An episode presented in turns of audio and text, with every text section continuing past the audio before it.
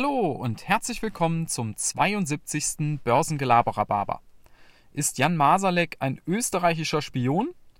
Ja, dieser Frage wollen wir heute mal so ein bisschen nachgehen. Es wird also tatsächlich immer bekloppter rund um diese ganze Wirecard-Sache.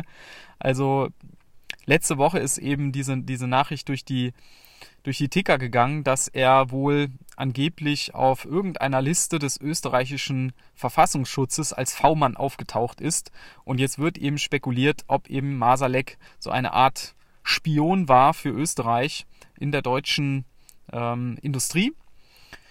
Und äh, ja, man denkt jetzt erstmal, also noch bekloppter geht es ja nicht. Wie, wie kommen die jetzt schon wieder darauf? Und das ist doch alles viel zu hoch gehangen. Und ja, so habe ich auch erst gedacht.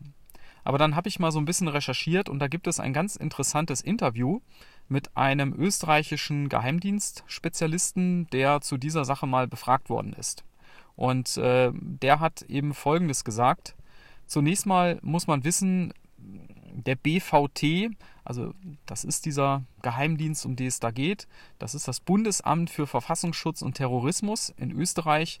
Das ist ein recht kleiner Nachrichtendienst und die Besonderheit an diesen Diensten ist halt, wenn die irgendwas brauchen von den Big Boys and Girls, ja, CIA, MI6 und wie sie alle heißen, wenn die also irgendwas haben wollen, ähm, dann sagen die natürlich, ja, dann müsst ihr uns erstmal was rüberschieben, dann kriegt er vielleicht auch was von uns zurück. Das heißt, die müssen in Vorleistung gehen. Und dafür brauchen sie natürlich immer neue Informationen, die sie da so auf dem Weltmarkt feil bieten können und als Tauschware anbieten können. So, und der Masalek, der könnte jetzt tatsächlich so ein idealer Kandidat gewesen sein, um sowas zu besorgen. Warum? Naja, also er ist ja viel rumgekommen in der Welt. Er kannte aufgrund seiner Funktion und aufgrund dieser Reisen kannte er viele Entscheidungsträger aus der Industrie, besonders natürlich der Finanzbranche, aber auch aus der Politik. Und da kriegt man ja so vieles mit. Ne? Und zum Zweiten ähm, stand er ja nicht so ganz im Rampenlicht. Er war ja nicht der Vorstandsvorsitzende und ist da für viele vielleicht auch so ein bisschen unter dem Radar geflogen. Ja, also von daher, von diesen Voraussetzungen her, sagte dieser Mensch, kann, könnte das schon passen. Ja, und dann ist ja noch eine weitere Spekulation dadurch in den Raum getreten, und zwar geht es um sein Verschwinden. Man weiß ja nach wie vor nicht, wo er ist. Man vermutet, dass er in Russland untergetaucht ist. Und jetzt wird eben schon spekuliert, dass er vielleicht sogar ein Doppelagent war, der also sowohl für die Österreicher als auch für die Russen gearbeitet hat und die Russen ihm jetzt vielleicht beim Untertauchen geholfen haben. Ja.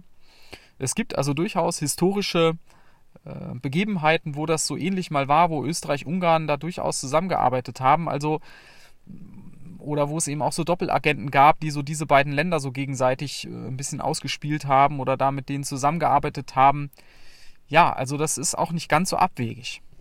Und äh, während ihr das jetzt erstmal verdauen müsst, so wie ich auch, ähm, immer im Kopf behalten. Ne? Das ist ein Vorstand eines DAX-Konzerns gewesen. Ja? Also bekloppt.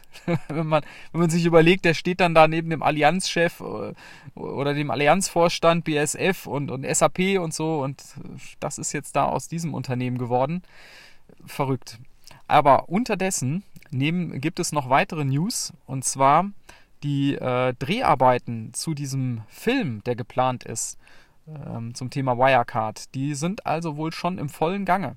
Ich habe einen Artikel gefunden aus dem September und die UFA will das ja abdrehen und die haben gesagt, die wollen schon nächstes Jahr im Frühjahr diesen Film rausbringen. Ja? Also das muss ja jetzt schon im vollen Gange sein. Und äh, die haben wohl, es gab wohl mal Spekulationen, dass vielleicht der Heino Ferch den, den Masalek spielen soll. Und das wurde aber dann schnell dementiert, so nach dem Motto, der, der Heino Ferch, der ist ja zu alt. Ja, und der Masalek ist ja tatsächlich noch ein, noch ein junger Mann. Was klar ist, ist wohl, dass die einen Österreicher haben wollen als, als Besetzung. Ich denke mal, da geht es so um den Dialekt. Ja, da bin ich mal sehr gespannt. Den werde ich mir anschauen.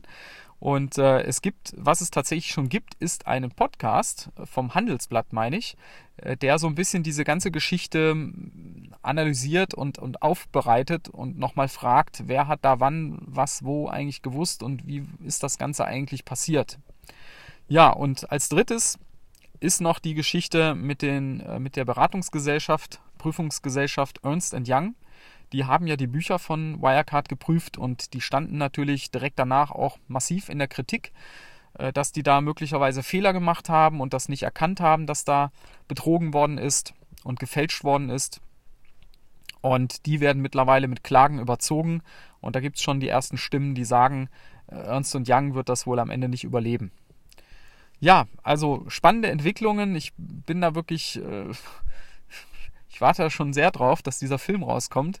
Und äh, ja, mal sehen, wie, wie der so wird. Ja, in diesem Sinne, ich wünsche euch einen spannenden Wochenauftakt und bis dann. Ciao.